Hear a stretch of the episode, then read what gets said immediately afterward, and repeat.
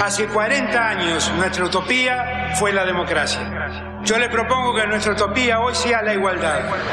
No, la Argentina hoy está a la deriva, tratando de tapar parches. Vamos a hablar clarito. Hay proscripción. La grieta famosa, que es un invento de la política para generar odio y desde ahí conseguir más votos. Vas a meter preso a Videla. A todos los responsables. Estamos trabajando en armar una estrategia para enfrentar la izquierda a nivel internacional. La izquierda tiene que pelearle y la peleamos todos los días. Si vos le tenés bronca, le tenés que pelear, pelear o que tenés bronca, pero lástima a nadie. La moneda ya está en el aire. Empieza cara o seca en FM Concepto.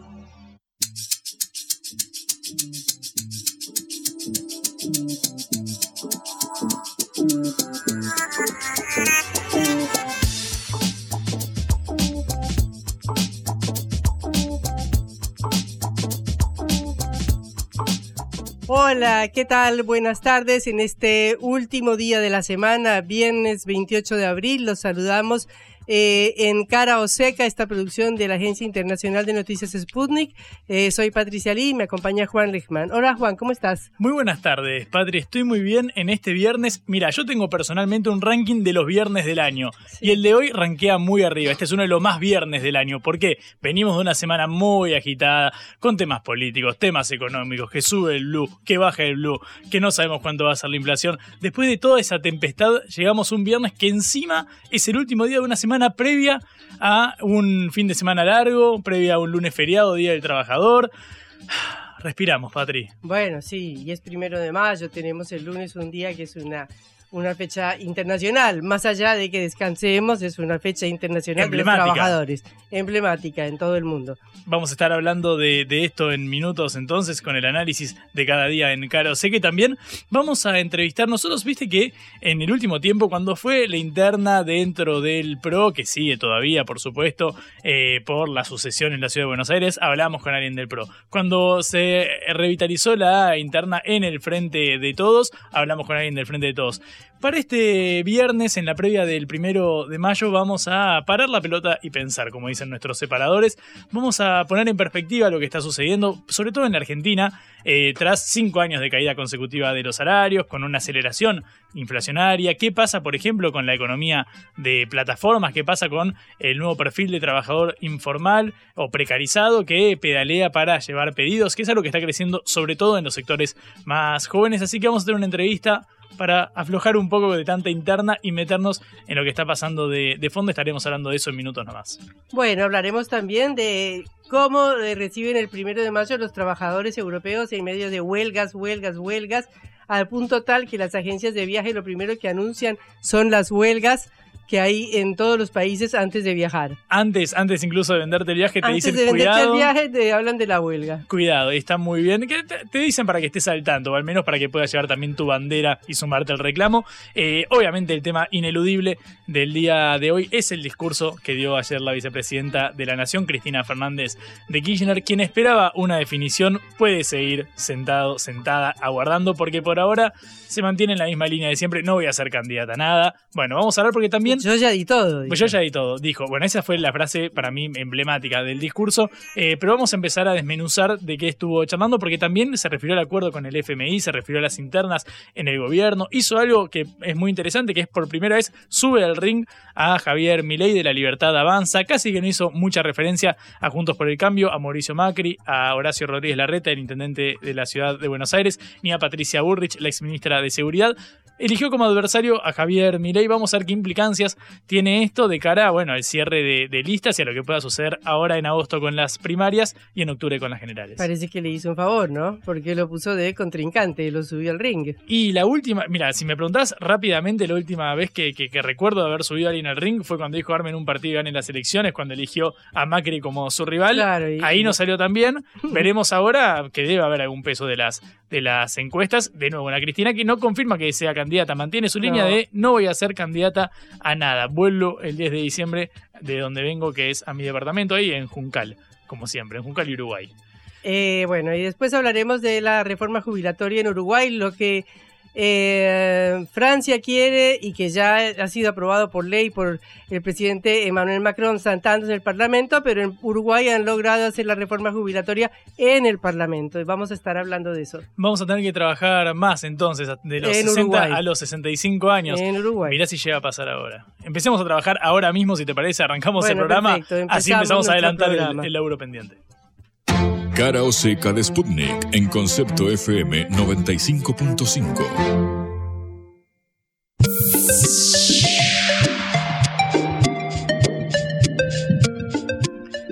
Bueno, quizás sea una frase ya muy utilizada, pero no está de más decir que este primero de mayo el fantasma de las huelgas recorre el mundo y en primer lugar Europa. Hace poco comentábamos recién, leía un artículo eh, sobre los viajes en Semana Santa, que fue ahora en abril en Europa, y en lugar de anunciar el clima para los viajes o cómo van a estar o que si tiene que llevar una bermuda o si tiene que llevar algo para la lluvia, decía, viajar en Semana Santa, ¿en qué lugares de Europa hay huelgas y qué puede esperar? Y decía esta, esta es- este artículo turístico, Europa es un hervidero de huelgas. Muchos trabajadores están descontentos porque la altísima inflación no ha ido acompañada de subidas salariales. Esto demuestra que hay que informarse antes de viajar. Bueno, es realidad. Lo que pasa en todo el viejo continente, sobre todo eh, cuando nos aproximamos a la fecha emblemática de los trabajadores, a este primero de mayo de este lunes, es que están las huelgas por todo lado. Por ejemplo, en eh, el Reino Unido, que ha sido azotado por las huelgas eh, últimamente de los trabajadores públicos, de los trabajadores de transporte y ferroviarios, se anuncian ya huelgas del sindicato, de los sindicatos de trenes y de transporte, ASLEF y RMT, que han llamado a huelgas en mayo y que han llamado huelgas que van a ser durante el concurso de Eurovisión, ya saben que es un concurso muy importante, y del final de la Copa eh, de Fútbol, lo cual los tiene preocupadísimos porque la huelga de la eh, ASLEF va a ser el 12 de mayo, que es eh, el 13 de mayo, cuando es el concurso final de Eurovisión, y siguiendo la huelga de ASLEF, que va a ser el 12 de mayo. Y el 31 de mayo va a ser otra vez una huelga de transporte, eh, unos días en el día, el 3, y además de eso, el 3 de junio, día de la Copa Final de Fútbol en, eh, en el Reino Unido, cuando va a haber eh, fanáticos viajando por todo el país. Esto sin hablar de Francia, donde ya sabemos que las huelgas no han parado a pesar de que el gobierno de Emmanuel Macron eh, impuso por decreto la reforma jubilatoria para subir la edad de la jubilación.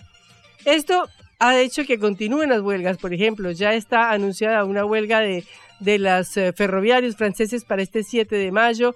Hay otra huelga en Vueling. Las huelgas de los controladores aéreos franceses han hecho un caos tremendo en toda Europa por todos los vuelos que pasan por Francia. Para tener una idea de la situación, la semana pasada, el presidente francés fue a Ganges, una población del sur de Francia muy pequeña, de 4.000 habitantes, y convocó un encuentro con estudiantes y profesores de una escuela, pero empezaron los cacerolazos, que no son algo típico argentino, es algo que empezó en Francia en el siglo, en el siglo eh, en 1800 tantos, para protestar contra las medidas de los reyes. Y resulta que el cacerolazo ha sido tan famoso, tan famoso que en algún lugar, en algún pueblo, lograron prohibir las cacerolas para evitar que se continúen estas protestas contra el gobierno de Macron. En todo caso, llegó Macron a este pueblo y los trabajadores de la CGT, la central sindical, cortaron la luz y Macron le pidió al alcalde que hiciera parar las cacerolas, diciendo que las cacerolas son para la cocina y no para la calle pero no obtuvo nada y tuvieron que sacar unas sillas al patio de la escuela para la reunión. Es que Francia es un, un campeón de huelgas. En el periodo de 2010 a 2019 eh, hubo 128 horas por cada mil asalariados por año, por encima de Bélgica, que es el país que lo siguió en número de huelgas con 98 horas. Pero esto no es nada si, si no pasamos a Alemania, donde hubo la mega huelga, la mega strike, como dijeron en alemán, el 27 de marzo, en la cual se paralizaron todos los servicios eh, ferroviarios, los servicios de transporte, los servicios de subterráneo y los servicios de todos los aeropuertos. Un tremendo paro nacional eh, que ha sido uno de los más grandes eh, y que haya que se hayan realizado en las últimas décadas en, en Alemania. Pero lo más importante es que además de eso, a fines de marzo, eh, esta huelga fue el 27 de 3, perdón, ahora en abril, el 20 de abril se acaba de firmar un acuerdo sindical entre el gobierno y los sindicatos, el sindicato, un sindicato, un sindicato que se llama Verdi por sus siglas, eh, que agrupa a dos y medio millones de trabajadores del Estado y que les ha compensado por la inflación. Eh, recibirán 3 mil euros en pagos escalonados libres de impuestos y un adicional de 340 por mes a partir de marzo de 2024. Según el dirigente del sindicato Verdi, es el aumento para el sector público más grande de toda la posguerra. Y según la presidenta de la Federación de Asociaciones Patronales Municipales, es el convenio más caro de la historia. Todo sigue en los demás países, porque si hablamos de España, en Semana Santa hubo huelgas en 17 aeropuertos españoles. Y esta semana están planificados eh, huelgas de la salud en Andalucía, Castilla y León y Madrid, para exigir eh, demandas salariales y para exigir también eh, garantías laborales para los trabajadores. De manera que eh, esta oleada de huelgas continúa en Francia, continúa en Alemania, continúa en España y hasta países que son característicos por su tranquilidad laboral han hecho huelgas muy grandes como por ejemplo Noruega, donde hubo una huelga general de cuatro días de los trabajadores privados. Y luego lograron un acuerdo salarial el 20 de abril eh, para aumentar 5.2% los salarios en este país nórdico.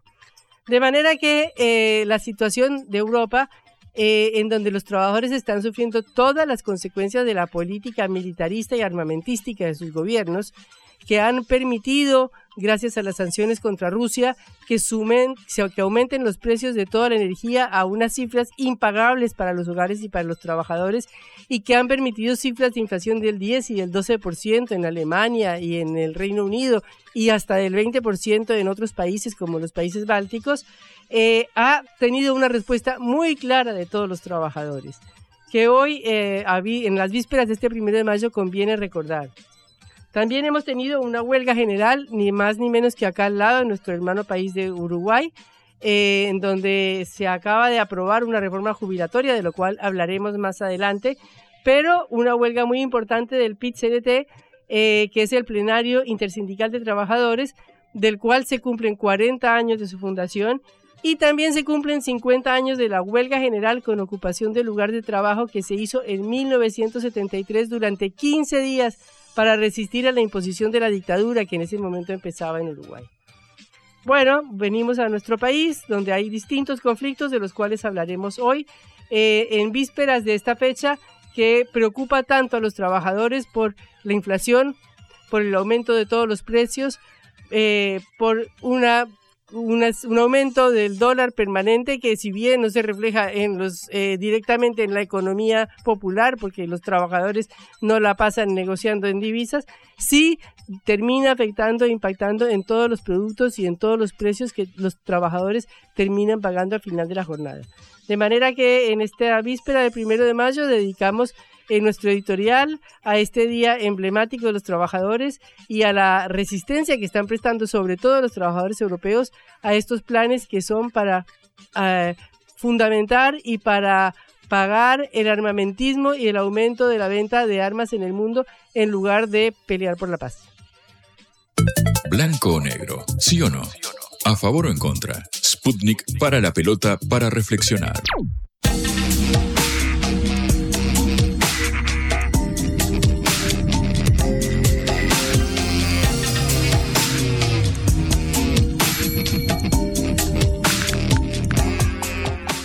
Seguimos con el Día de los Trabajadores, esta fecha emblemática y especial en todo el mundo y también en Argentina en una situación tremendamente difícil, ¿no, Juan? Sí, efectivamente, lo decías vos también en tu editorial, algo que se replica a nivel global, pero particularmente en Argentina con esta coyuntura difícil que atravesamos desde 2018, que los salarios reales eh, pierden contra la inflación. El 2022 fue el quinto año consecutivo, algo que nunca había pasado en democracias, por ejemplo, que cayeran tanto y tan eh, persistentemente los salarios. Ahora con esta aceleración inflacionaria, nada indica que vaya a cambiar, pese a que es la esperanza del gobierno, pero también de la mayoría de los asalariados, ya sea formales e informales. El otro gran problema que también sucedió en estos, en estos 40 años de democracia, se fue profundizando, sobre todo desde la década del 90, es el de la informalidad laboral que ronda el 40%, es decir, eh, si bien hay trabajadores pobres que son los que cobran el salario mínimo para abastecer a su familia con la canasta básica que aumenta, los que no están registrados están incluso peor. Y ese es un tema muy interesante para, para abordar y para charlar eh, con, con alguien que sabe realmente. Bueno, entonces hoy vamos a hablar con Gabriel Solano, que es el legislador porteño del Frente de Izquierda, que acaba de publicar un libro por qué fracasó la democracia de editorial eh, Planeta. Eh, y es, bueno, me parece que, que, es importante hacer un repaso, un raconto, parar la pelota y pensar y abordar este tema en este día. ¿Cómo estás, Gabriel? Acá, Patricia Lee, Juan Lema, te saludamos. ¿Cómo están? Bien, muy bien. Primero te queremos preguntar como una lectura eh, general antes de meternos en, el libro, em, ¿qué ¿cómo lees la situación en este momento de los eh, asalariados formales e informales? Bueno, estamos en los peores momentos de la historia, sin lugar a dudas. Vos pensás que cuando llevas los salarios argentinos a, a término de dólar, lo que te muestra es que el retroceso es, es enorme comparado con Argentina y comparado con América Latina, ¿no? Porque en Argentina un salario, el salario mínimo está aproximadamente en 140 dólares. Eh, el salario promedio de un trabajador en actividad hoy está en 110 mil pesos, los trabajadores registrados. Ahora, la canasta de pobreza ya está en 190 mil. Seguramente con la inflación que se va a esperar para de abril ya llega a los 200 mil. Entonces, de ahí se deduce algo que ustedes decían con mucha razón en el editorial, que hoy hay muchos trabajadores que laburan de manera ya registrada, no solamente no registrada, y son pobres, que no alcanzan el umbral de esta canasta de pobreza. Y cuando vos lo comparás también con América Latina, eh, todavía el tema es peor, porque Argentina tenía eh, habitualmente en América Latina los mejores índices. Estaba a la cabeza de la tabla y hoy ha pasado a los últimos lugares. Así que hemos retrocedido incluso comparativamente con la región. ¿No? Es una cosa muy dura.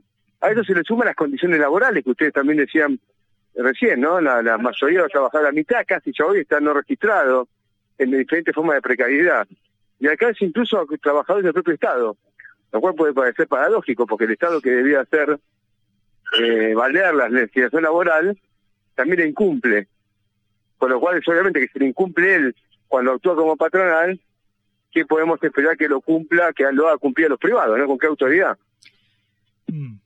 Gabriel, em, el, título del libro es ¿Por qué fracasó la, democracia? Si recordamos el memorable discurso de Alfonsín de que con la democracia se, come, se cura y se educa, la primera de las tres estaría en este momento en, cierta disputa por el nivel de, aumento de los alimentos, sobre todo en contraste con el de los salarios. Eh, ¿Da cuenta de un fracaso de la democracia o de gobiernos particulares?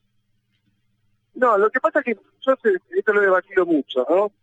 Si fuese fracaso de un gobierno particular, bueno, tendríamos la posibilidad de superarlo con un gobierno nuevo, o sea, un mal gobierno se lo supera con un buen gobierno. Eso es así. Pero yo no, creo que las cosas sean de ese modo.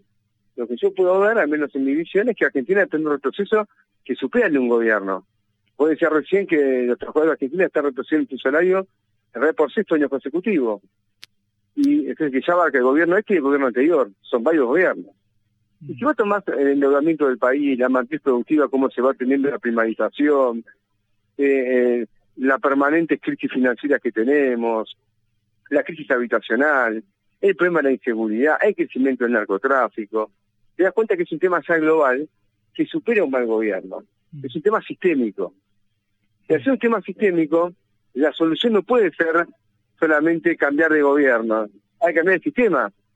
Porque si vos tenés un problema sistémico, si el gobierno nuevo que viene viene a mantener el sistema anterior, no va a mejorar los resultados, ¿no? Mm. Pero acá hay un tema que yo entiendo que es sistémico, por eso Entonces es un fracaso de una democracia que vino a continuar los intereses económicos capitalistas de la dictadura militar, al punto tal que mantiene hoy buena parte de su andamiaje jurídico y legal. Una parte yo lo explico en mi libro, tengo la documentación ahí que lo, lo respalda. Una parte importante de la legislación vigente viene de la dictadura militar. La ley de entidades financieras, código aduanero, régimen penal juvenil, en la relación de la con el Estado, con los sindicatos, todo viene de la dictadura militar. Se han cobijado esos intereses económicos. Y por lo tanto, eh, es un fracaso sistémico y hay que poner un sistema distinto. Un sistema basado en la planificación de la, de la producción y la distribución de los recursos, incluido la fuerza de trabajo, un, un, sistema en el cual el ahorro del país pueda convertirse en inversión y no que sea un factor para la fuga de capitales, una relación con el mundo planificada en función del desarrollo de Argentina y no siguiendo parámetros de grupos económicos particulares, la mayoría de ellos extranjeros, como parte de la actualidad. Es una crisis sistémica la que estamos viendo. Y yo en mi libro trato de desarrollar este problema. Son 40 años en el cual no solamente está que no se come, el sistema de salud, el sistema educativo, claramente también ha ido para atrás, ¿no? Sabes que, que eh, yendo por fuera de este diagnóstico que, que trazás, vos también sos precandidato a presidente del Frente de Izquierda. Si uno cruza todo el espectro ideológico que podríamos eh, identificar a ustedes en, en, la izquierda y a Javier Milei del lado de los libertarios, de la libertad de avance y demás, en estos días en el programa hablábamos con un economista que nos proponía una solución que obviamente podemos discutir la validez y cómo se aplicaría y demás, que era dolarizar la economía como solución mágica, si se quiere, a lo que está sucediendo. Desde la izquierda, además de identificar los problemas que, que, que vos marcás, ¿cuál puede ser la solución en términos concretos para parar con este, este problema de caída de los salarios y de alza inflacionaria que identificás? Bueno, la dolarización no lo es. Es un negocio para fondos financieros internacionales, norteamericanos, pero no va a hacerlo para el país. Ya hemos vivido una experiencia parecida bajo la convertibilidad, bajo el, el gobierno menemista, y terminamos con la crisis de 2001, una de las crisis más grandes de la historia argentina. Mm. Entonces eso, no, eso es lo que no hay que hacer, lo que dice Miguel, exactamente lo contrario. Nosotros planteamos algo que yo decía recién, en resumidas cuentas. Acá hay que ir a fondo. Nosotros tenemos que evitar la fuga de capitales del país, que es estructural. Bajo el gobierno de Alberto Fernández se fugaron más de 35 mil millones de dólares. Y eso es incompatible con el desarrollo de Argentina. Destruye la moneda, genera inflación. Y, y para evitar eso, lo que hay que hacer es proceder a una nacionalización del sistema financiero. Hay que ir a fondo. De otra manera, Argentina no tiene futuro si lo, la riqueza que tenía Argentina se fuga de este modo. Del mismo modo, del mismo modo pasa con la relación con el mundo, el comercio exterior. No puede estar en manos de un puñado de cerealeras y de monopolios internacionales. Tiene que ser una relación planificada con el mundo, a partir de intereses que nos permitan obtener tecnología para que Argentina se desarrolle. Esto también lo considero estratégico. Tenemos que parar el saqueo del ANSES, que está llevando a que los jubilados cobren 58 mil pesos más un bono miserable que no les permite alcanzar la canasta de indigencia es lo que pasa en la actualidad. Mm. Lo mismo hay que aumentar los salarios de inmediato, Argentina tiene que aumentar los salarios ya. Y la única forma de aumentar los salarios ya es reducir las ganancias capitalistas. Mm. Porque la riqueza la genera el trabajador. Luego una parte se le queda el patrón bajo la forma de beneficio, y otra parte vuelve al laburante bajo la forma de salario. Si aumentamos los salarios no genera inflación, eso es un verso.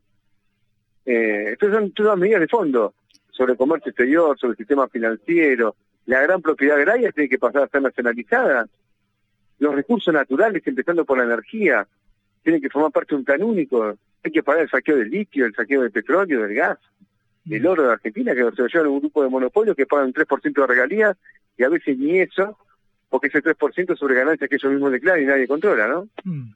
Eh, Gabriel, ¿sabes que me, pongo en la posición de una persona afín a tus ideas y yo la verdad es que puedo encontrar en el, en el, en el espectro, por ejemplo, del Frente de Todos, a una posición quizás en un Juan Grabois o en un Claudio Lozano que proponen romper con el Fondo Monetario Internacional, es decir, que hay ciertos puntos de coincidencia con los problemas que vos estás marcando, pero sitúa ese potencial votante en la disyuntiva entre inclinarse por eh, Grabois y Patria Grande y su armado o ir por la izquierda. Quiero preguntarte, eh, ¿cuáles son los puntos fundamentales que marcan las diferencias entre ambos? Y por otro lado, la situación que ves en el frente de todos. A ver, lo de Grabois yo lo considero que tiene mucho de, de impostura, porque forma parte del gobierno. Usted tiene que hacer cargo, acá nadie se hace cargo de las clases clases. Pareciera que todo el mundo es inocente. Si vos apoyaste este gobierno, vos formaste parte de él, vos tenés funcionarios en él, tenés diputados que forman parte del bloque oficialista, tenés que hacerte cargo. Y Grabois se hace cargo, mira por otro lado. A mí me molesta eh, ese sentido de irresponsabilidad, ¿no? Entonces yo creo que tenemos que ser muy, muy claros. Los que son parte de este gobierno eh, tienen que hacerse cargo de, los resultados de su política. Y yo veo que Grabois, así como otros, vale, Claudio Lozano, que fue, funcionario del Banco Nacional hasta que lo echaron. Entonces, eh, el Chávez sigue ahí. Es evidente que acá lo que hay eh, es una especie de maniobra, entiendo yo, de contención para evitar que esta enorme bronca que existe se canalice por izquierda. Entonces, del mismo modo que Cristina apoya a Massa, para que parte con el Fondo Monetario, lo tiene a Grabois para entretener por izquierda y contener por izquierda. Es una maniobra medio clásica de la política, pero que está ocurriendo ahora. O sea, eh, Gabriel, que ustedes consideran que desde la izquierda pueden ser un polo alternativo eh, a lo que nosotros estamos viendo como un fenómeno electoral que es mi ley. Sí, lógico, nosotros venimos a combatir. Ahora, yo creo que los ahí, su crecimiento solo se explica como resultado de esta crisis que estamos teniendo en Argentina, ¿no? Entonces, no van a ser los que hicieron esta crisis lo que pueden enfrentar a mi ley porque no tiene autoridad política, no tiene autoridad moral. Lo que podemos enfrentar a ley y evitar que una parte de nuestra juventud, especialmente, y a la derecha, es la izquierda. Porque, insisto, mi ley, es, eh, es el resultado del fracaso de todos los que nos han gobernado. Entonces, siendo eso, los que nos han gobernado y han fracasado y generan las condiciones para el crecimiento de mi ley, difícilmente lo puedan combatir con éxito. Aparte, hasta que ayer lo que quiera de mi ley, yo nunca escuché un kirchnerista hablar de mi ley estaban en la expectativa de que crezca para sacarle votos a, a, la fuerza de Mauricio Macri, ¿no? Claro. Eh, bueno, en vísperas del primero de mayo, ¿cuáles son los conflictos más importantes que hay, eh, digamos, eh, sindicales y de los trabajadores en este momento en Argentina? Bueno, ¿cómo, cómo? No, no, escuché la pregunta, disculpe. En vísperas del primero de mayo, ¿cuáles son los conflictos sindicales más importantes que hay ahora en Argentina? Bueno, hay varios, hay varios. Venimos un gran conflicto de, los compañeros de Subna con la fábrica internacional, con Billington, sobre el despido que había habido. Es, es un tema que hemos tenido. Hay conflictos docentes en muchas, en muchas provincias. Pero yo creo que lo, más importante que está pasando ahora es que la CGT, los, la mayoría de los sindicatos, han pactado con el gobierno y están conteniendo una protesta mayor de los trabajadores y ese pacto con el gobierno que han hecho estos sectores sindicales, estos burocracias sindicales, eh, eh, son corresponsables de, este, de esta crisis, porque contienen para evitar una lucha de los trabajadores y eso afecta, obviamente, a la capacidad de resistencia que tiene el laburante frente a un ataque que afecta su salario y todo. Entonces, esto me parece importante que lo tengamos en cuenta, que hay una corresponsabilidad en los dirigentes sindicales. Claro, bueno, eh, Gabriel Solano, legislador de la ciudad de Buenos Aires y precandidato presidencial por el Frente de Izquierda, eh, un saludo por el Día del Trabajador y muchas gracias por este tiempo para Cara Oseca. Y un saludo también a todos los trabajadores y trabajadores de Arrayo y de todo el país. Gracias. La vuelta al mundo en la vuelta a casa.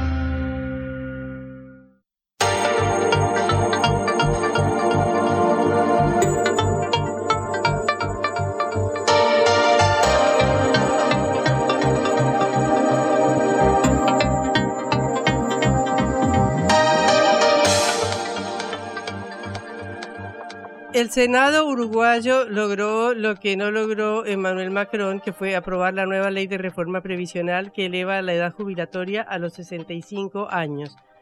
Eh, esto se aplicará a partir de, los que nacieron en el año 73, eh, que se jubilarán a los 61 años, en el 74 a los 62 y en los del 77 a los 65.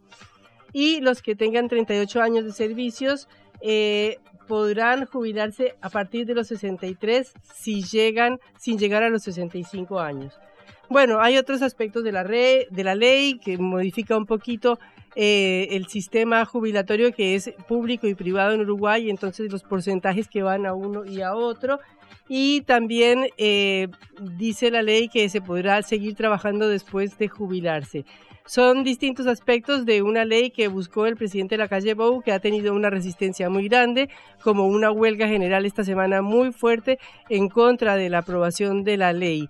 Eh, esto decía la calle Pou, el presidente Luis Lacalle Pou, después de que se aprobara la ley. Es necesario la reforma del sistema previsional. La humanidad va a tender a vivir más y a vivir mejor, con lo cual seguramente se extienda su vida laboral. Por otro lado, tenemos una tasa de natalidad muy baja. Obviamente a veces cuesta imaginar el futuro, pero los números que hoy tenemos claramente indican que cada vez más los impuestos de los uruguayos se usan, se necesitan para de alguna manera solventar el sistema jubilatorio.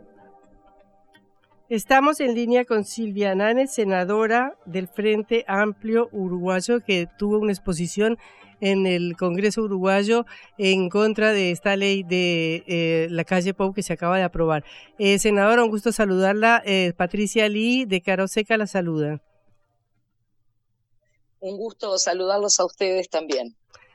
bueno, senadora, usted nos puede hacer un panorama de, de, la aplicación de esta ley, de cómo afecta a los trabajadores uruguayos. Bueno, sí, en, en, en una primera eh, opinión política, digamos, eh, esta reforma eh, que fue tratada eh, a las apuradas por, por, por, la coalición de negociando aspectos que al, al principio eran cruciales eh, y que luego parece que no eran tan así porque de todos los cambios que se hicieron en este tiempo, el gobierno no hizo un solo análisis de impacto ni un solo análisis económico para ver si a pesar de los cambios que se hicieron sigue eh, lo de reducir el gasto previsional en Uruguay. Cuando nosotros eh, escuchábamos, cuando yo escuchaba recién las, las, las declaraciones del presidente Lacalle Pou, lo primero que, pensaba es alguna de las, de las cosas que justamente hemos cuestionado de este proyecto. No todos van a vivir mejor, porque después ya vienen, hay muchos estudios internacionales que indican que cuando uno aumenta la edad para, para, para, jubilarse, el requerimiento de la edad de jubilación, se empiezan a resentir, o por lo menos hay que prever con un van a ser impactados otros servicios de la seguridad social, tales como, por ejemplo, las pensiones por incapacidad, porque evidentemente en la medida que yo envejezco trabajando, voy teniendo cada vez más problemas para culminar ese ciclo más largo. Bueno, esto se tuvo en cuenta en coalición de gobierno. Otra de las cosas es que no solamente no se tiene en cuenta esta cuestión del pasaje hacia un servicio de repente de pensiones por, por, por incapacidad, sino que justamente, y al, a las 24 horas de haberse aprobado esta ley va a ser un efecto inmediato, las pensiones por incapacidad van a bajar con una nueva fórmula de cálculo que en algunos casos llegan a una baja de hasta un 44% respecto a lo que sería el régimen actual. Y otra cosa que también pasa y que tiene un efecto inmediato es que las pensiones por sobrevivencia, en caso de viudez, acortan su término donde es las mujeres retrasan cada vez más su maternidad, por lo cual si a los 41 años a mí me dan nada más que dos años de pensión, muy probablemente en esa etapa yo tenga eh, hijos chicos para poder mantener. No son dos años lo que el gobierno o lo que el Estado me tiene que ayudar, debería ser bastante más. Aspectos esenciales nosotros entendemos que se, que, se, que se está perjudicando a una gran mayoría de la población, no a aquellas personas que tienen una densidad de cotización, es decir, una, una historia laboral formal de aportes eh, similar a, su historia laboral personas que no llegan a formalizar, en muchos casos las personas de más bajos ingresos, no llegan a formalizar con aportes ni siquiera la mitad de su vida laboral. Cuando nosotros miramos eso en las personas de mayores ingresos, el porcentaje es de un 84% de aportes en su tiempo real de trabajo gigante entre quienes pueden aportar durante un tiempo largo y quienes no. Pero a, los a esos dos grupos poblacionales tan disímiles y, y, tan separados en sus posibilidades de llegar a los 65 años, a ambos les estamos poniendo los 65 años. Esto es una especie de tabla rasa las, las, las diferencias que hay hoy en, en la sociedad. Fíjate que uno de los anuncios del presidente de la República era acá no se van a cambiar las reglas de juego y llevamos conversando siete minutos y medio y yo ya te conté un montón de las cosas que se cambiaron de las reglas del juego. Hay un incumplimiento de la República hacia la ciudadanía. Y en relación, eh, digamos, al eh, tener la misma edad de jubilación, hombres y mujeres, se afecta a las mujeres y a las madres particularmente, ¿no? Bueno, hay, hay, hay una cuestión ahí que, que, gracias por la pregunta, porque, porque esta, esta reforma no es una reforma. Esto es apenas una, una reforma de, de, de, algunos parámetros que afectan sobre todo a las jubilaciones y a las pensiones. Acá no hay una mirada integral de la seguridad social como derecho, acá no hay una mirada de la seguridad social integrada a un sistema de cuidados, acá no hay forma que esté pensando en el futuro del trabajo, en las nuevas formas de relacionamiento laboral que implica el futuro del trabajo. Acá no hay un riesgo, no hay un riesgo eh, estudiado respecto a aquellos trabajos que pueden ser automatizados. Acá no hay una política de reconversión laboral. Acá no hay estudios de en con el resto de las áreas de la, de la seguridad social entendida como un concepto integral. Lo que hay es una reducción de gastos, que además este gobierno ya la viene haciendo porque se disminuyeron los montos de las pensiones mínimas y de las jubilaciones mínimas. Entonces, acá, acá hay, hay, hay parecer que se hace, y en ese parecer que se hace, en definitiva, lo que, lo que se está escondiendo es un ajuste fiscal que lo único que hace es, como decía antes, perjudicar a personas que están en situaciones de mucha vulnerabilidad y que no se van a poder jubilar a los 65 años. Mm. Silvia, buenas tardes, ¿cómo estás? Mi nombre es eh, Juan Lemán.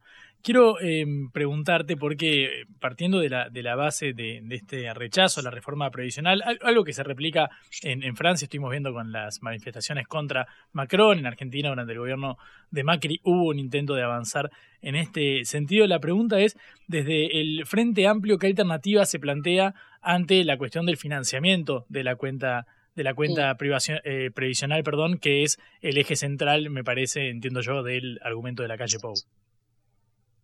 Claro, lo que pasa es que ahí lo que tenemos que entender es que la seguridad social no es una cuenta de suma cero. La seguridad social es un derecho y tiene por el Estado.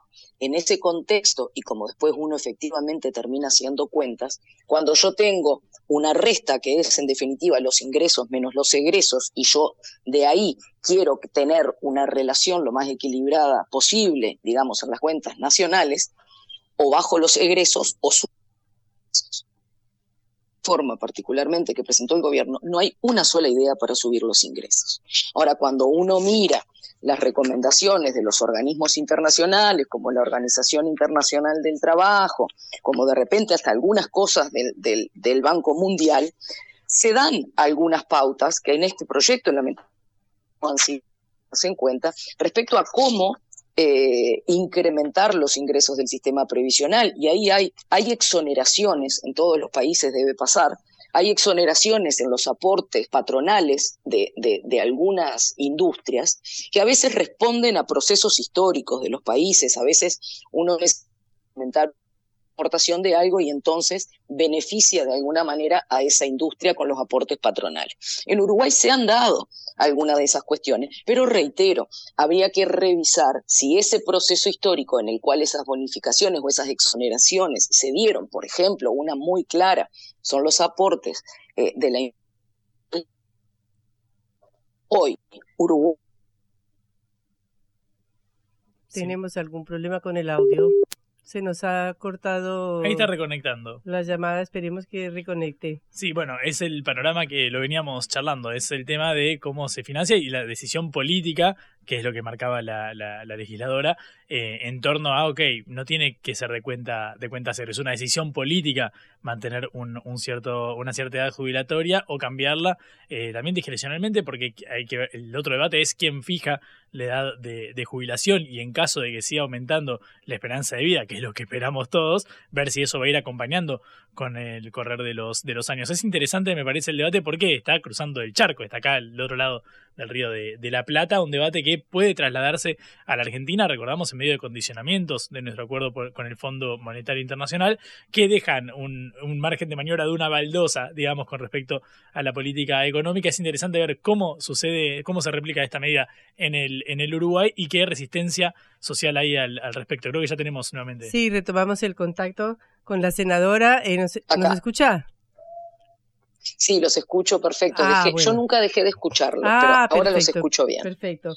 Bueno, hablábamos precisamente, comentábamos esto, y por ejemplo, acá en Argentina hay un gran debate, en todas partes hay un gran debate sobre la cuestión jubilatoria. En Argentina es por el contrario, ¿no? Porque se acaba de aprobar una eh, moratoria previsional que permite una amplitud de la, de la jubilación o de, de las pensiones para las personas mayores o las personas que no hayan hecho los aportes muy grande. ¿Existe contemplado en Uruguay algo así para las personas que no tuvieron los aportes? Bueno, esto hoy por hoy no está previsto, pero fíjate que eh, Uruguay es, un país que, tiene una tasa de, pobreza muy baja a nivel de lo que es, digamos, la tercera edad o los adultos mayores. Y eso ha sido, en definitiva, el, el, el fruto de varias reformas que se gobierno porque fíjate que sobre en, en cuando, cuando Frente Amplio fue gobierno, se, se abrió el acceso a más de 100.000 personas que si no se eh, flexibilizaban las causales, no se hubiesen podido jubilar. Y se, y se abrió la seguridad social, el derecho a la seguridad social de nuestro país estuvieron relegados, como por ejemplo los trabajadores rurales y por ejemplo las trabajadoras domésticas. Eso también es mirar eh, una reforma integral desde, desde los distintas aristas de la, de la sociedad, incluso incluir también una perspectiva de, género. Este, este gobierno no incluye ningún y ese es acá donde, donde nosotros entendemos que es una perspectiva que queda hemipléjica en la solución final, porque recién yo les, yo les comentaba de que no hay ninguna medida para aumentar los ingresos en el sistema previsional. Fíjate que hay, se puede perfectamente empezar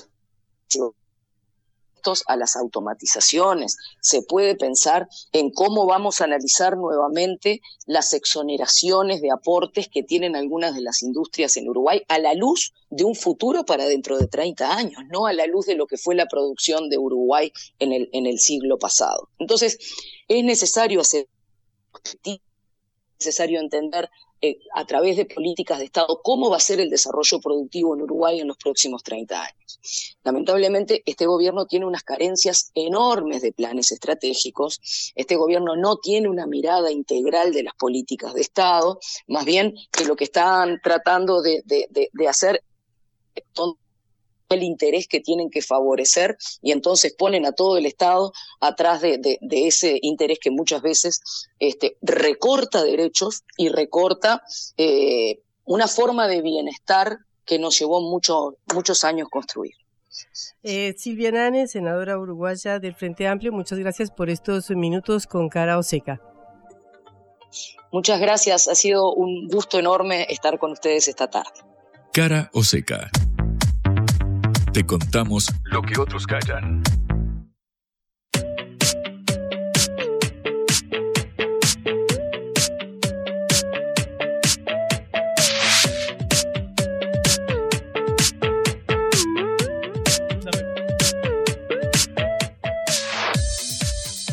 Bueno, ayer tuvimos un día poblado de noticias, lleno de expectativas.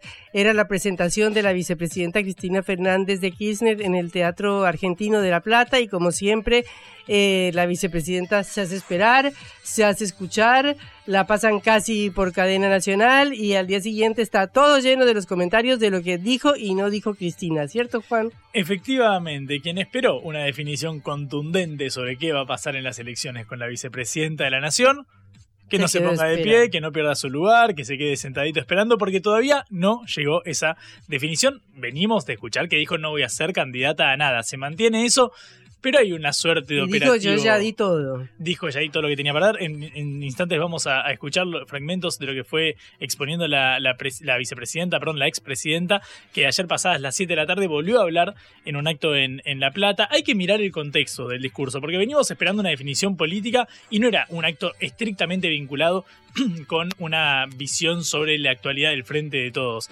Eh, la clase magistral, como es esta sucesión de alocuciones que tiene la, vicepresidenta, llevó el título de La Argentina circular, el FMI su histórica receta de inflación y recesión. Es decir, un, enfoque absolutamente eh, centrado en la economía y el carácter estructural de la situación que vemos en el día de, hoy, que obviamente se, remar- se, resa- se refleja perdón, en la inflación, se refleja en las presiones sobre el dólar, pero estaba enfocado en eso, al menos el título. Obviamente toda la expectativa gira en torno a, bueno, ¿qué va a pasar ahora que Alberto se bajó de la candidatura? ¿Qué va a pasar que, que Macri también se bajó de la candidatura? Es decir, ¿habrá algún movimiento ante esta situación adversa para el oficialismo? El crecimiento de Milei, por ejemplo, es otro de los fenómenos que recién hablábamos también con Gabriel Solano, con el legislador.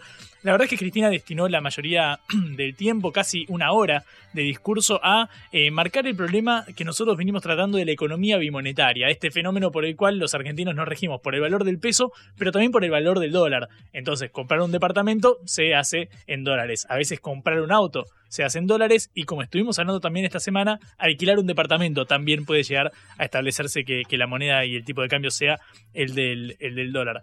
Eh, obviamente hizo alguna referencia soslayada al salto del dólar paralelo y toda la presión que hubo esta semana, que ahora minoró un poquito, cerrando cerca de los 470 pesos. Recordamos que había tocado casi los 500 Sí. el martes de esta semana. Bueno, decíamos, Cristina se refirió sobre todo al Fondo Monetario Internacional, al acuerdo aprobado el año pasado para refinanciar la deuda contraída por el gobierno de, de Mauricio Macri y volvió a marcar que siempre fue inflacionario este acuerdo, algo que también comentamos nosotros en este, en este espacio. Es decir, que dentro de, de ya inscripto dentro de el mismo acuerdo la, consecuencia ineludible de que aumentará la inflación y propuso una forma de abordar este pago de la deuda. Mira, escucha. Ese acuerdo que se firmó con el Fondo Monetario Internacional es inflacionario porque es una política enlatada.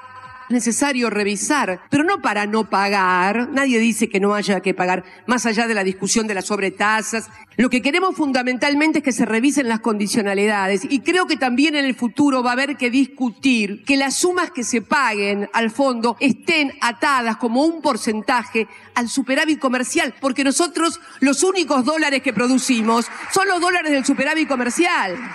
Que esté atado al superávit comercial el tema del eh, pago de, la deuda. Claro, vos recordarás, Patrick, que eh, a la salida de la pandemia, allá por 2021, Cristina mantuvo un, un acto público colmado de, de gente multitudinario, donde alertaba que el crecimiento dado por el rebote económico, como sucedió en todos los países del mundo, que después de la pandemia y la drástica caída del PBI iba a haber un rebote. Bueno, Cristina alertaba, ojo que ese rebote no se lo lleven cuatro vivos. Mm. Es decir, que no aumente la desigualdad después de la pandemia, aprovechando que viene un momento de eh, ineludible, casi fatal eh, recuperación eh, económica, que parece ser que es lo que finalmente ocurrió. Se lo llevaron, digamos, entre muchas comillas, cuatro vivos, porque sigue aumentando la pobreza, la inflación y sobre todo el, la afección a los salarios de la mayoría de la población. Bueno, lo que todos esperábamos finalmente, más allá del diagnóstico económico de la vicepresidenta, era una confirmación de cara a las elecciones. Es lo que no sucedió. Lo que sí llegó, atención, fue un intento de apaciguar esta interna que surca el oficialismo entre el sector de Alberto Fernández, ahora quizás con un relativo poder, ya que anunció que va, no va a presentarse en las elecciones, con un Sergio Massa casi actuando como un presidente de hecho, digamos. Como el ministro de Eh, Economía. Claro, como un ministro de Economía casi que está a cargo de, de la gestión. país. Efectivamente. Y bueno, este el sector del kirchnerismo que responde a la vicepresidenta con la cámpora, con funcionarios ahí que venían criticando duramente al presidente Alberto Fernández. Bueno, ¿qué dijo Cristina después de mencionar eh, que, bueno, era una prioridad que cada militante agarrara el bastón de mando, que todos pidieran la pelota, digamos, en términos futbolísticos, ya que ella no va a presentarse. Bueno, ¿qué, qué dijo ahora? Terminó de completar la frase de qué es lo que hay que hacer con el bastón. ¿Por qué no es tomarlo para cualquier cosa? Escucha. Acá no es casualidad que la única dirigente política que fue condenada proscripta, inhabilitada e intentada asesinar es una sola. Y no quiero ser autorreferencial. Pero esos mamarrachos que andan diciendo que la casta tiene miedo, ¿de qué tiene miedo? Si nunca te pasó nada, hermano. ¿Qué me venís a joder con que te tenemos miedo? ¿De dónde te tenemos miedo?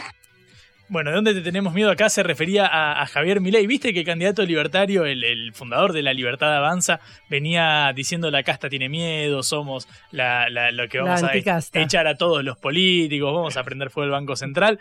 Cristina dijo, vengo de sufrir un atentado que casi termina con mi vida el primero de septiembre pasado, hace algo más de, seis meses aproximadamente. Eh, y decir, ¿cómo que te tengo miedo a vos? Acaban de casi dispararme en la cabeza. Bueno, respondió a Javier Mirey. ¿Sabés qué? Es, un, es interesante este abordaje porque casi que no hizo referencia a la oposición de Juntos por el Cambio, ni a Horacio Rodríguez Larreta, ni a Patricia Burrich, quienes parecieran ser que se perfieran como los principales candidatos presidenciales de la oposición. Eligió subir a Milei. Milei recordamos que según las últimas encuestas que manejan también dentro de Juntos por el Cambio, y es lo que les preocupa, eh, está creciendo en intención de voto. Eh, hay quienes sostienen que en las primarias, es decir, cuando se voten nombres individuales de cada espacio, es decir, que después hay que sumar todos los votos de cada alianza para eh, terminar de, conformar, bueno, cuál sería el caudal electoral de, en las generales. claro, que en las pasos, es decir, cuando compiten nombre contra nombre, Milei podría ser el candidato individual más votado.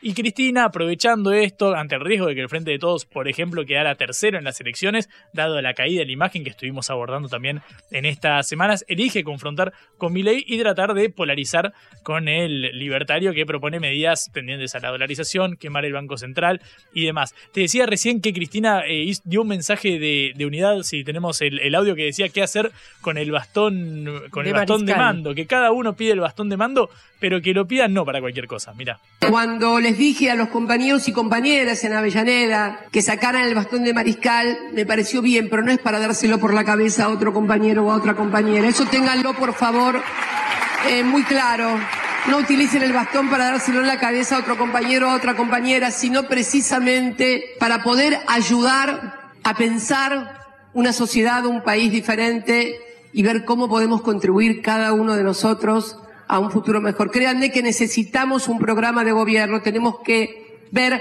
cómo vamos a manejar nuestros recursos, bueno, básicamente miremos para adelante, dejemos de cortemos con esta interna, dejemos de pegarnos entre nosotros con el bastón de mando, porque mientras tanto el país sigue creciendo la inflación, siguen yéndose los, los votos, que algo también de esto hablábamos con Solano, una parte se va para Milei y ojo que una parte también se va para la izquierda claro. del frente de todos, de una orientación que uno podría atribuir como bueno, centro izquierdista, progresista, dentro del amplio espectro ideológico del, del peronismo, pero sabes que una de las novedades centrales, que es el título para mí que dejó para, para el final Cristina Fernández de Kirchner es el relativo a su situación electoral de cara a los comicios presidenciales, porque claro, venimos ante un clima de vendrá el operativo Clamor, vendrá una masiva movilización popular impulsada por la Cámpora, la agrupación que preside su hijo Máximo Kirchner o que fundó su hijo Máximo Kirchner, para que Cristina revierta la decisión de no presentarse a las elecciones y finalmente vaya como candidata a presidenta, vicepresidenta, gobernadora o alguna de esas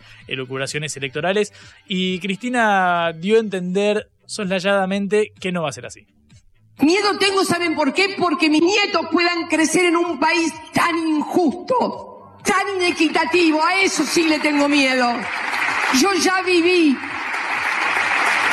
Ya di lo que tenía que dar. Yo ya viví. Temo por los jóvenes. Yo ya di lo que tenía que dar. Claro. Contundente parece, ¿no? Yo ya di lo que tenía que dar, pareciera ser, no pidan más de mí, muchachos, agarren la pelota ustedes, pídanla y vayan para adelante. Agarren el bastón. Dejen de esperar que yo tome, revierta mi decisión, no sé por dónde decir, hasta por los codos estoy diciendo que no voy a ser candidata. Bueno, sigue la expectativa. Obviamente, Cristina, todo el mundo asumió que la fórmula presidencial del 2019 iba a ser otra. Y en aquella, aquella eh, patear el tablero, aquella jugada maestra, como se denominó, de poner a Alberto Fernández como presidente y ella como candidata a vice, sorprendió a toda la política. Sigue estando esa posibilidad. Lo cierto es que hasta ahora no, está, no ha estado dando gestos contundentes en ese sentido. Veremos qué pasa. Lo cierto es que Cristina hasta ahora sigue manteniendo la postura de no ser candidata.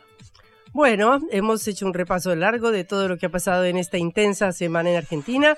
Nos preparamos para un primero de mayo, este lunes, y le deseamos a todos los trabajadores el, un día de descanso o los que van a hacer actos y manifestaciones que los puedan realizar eh, y que puedan llevar sus exigencias y sus demandas a los poderes que los tienen que escuchar.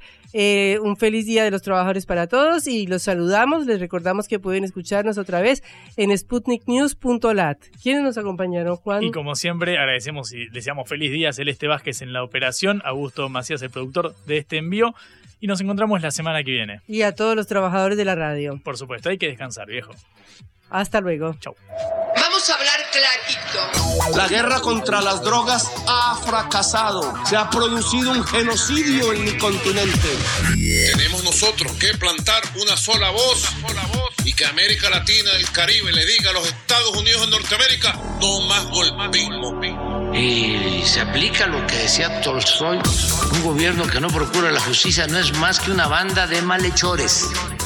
Qué cosa rara que diga gracias a la vida a pesar del dolor, porque mi hija dio la vida sabiendo que había que cambiar.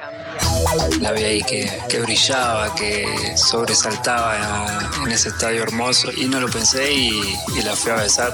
La vida está llena de tropezones y de fracasos, pero es hermosa. Cara o seca.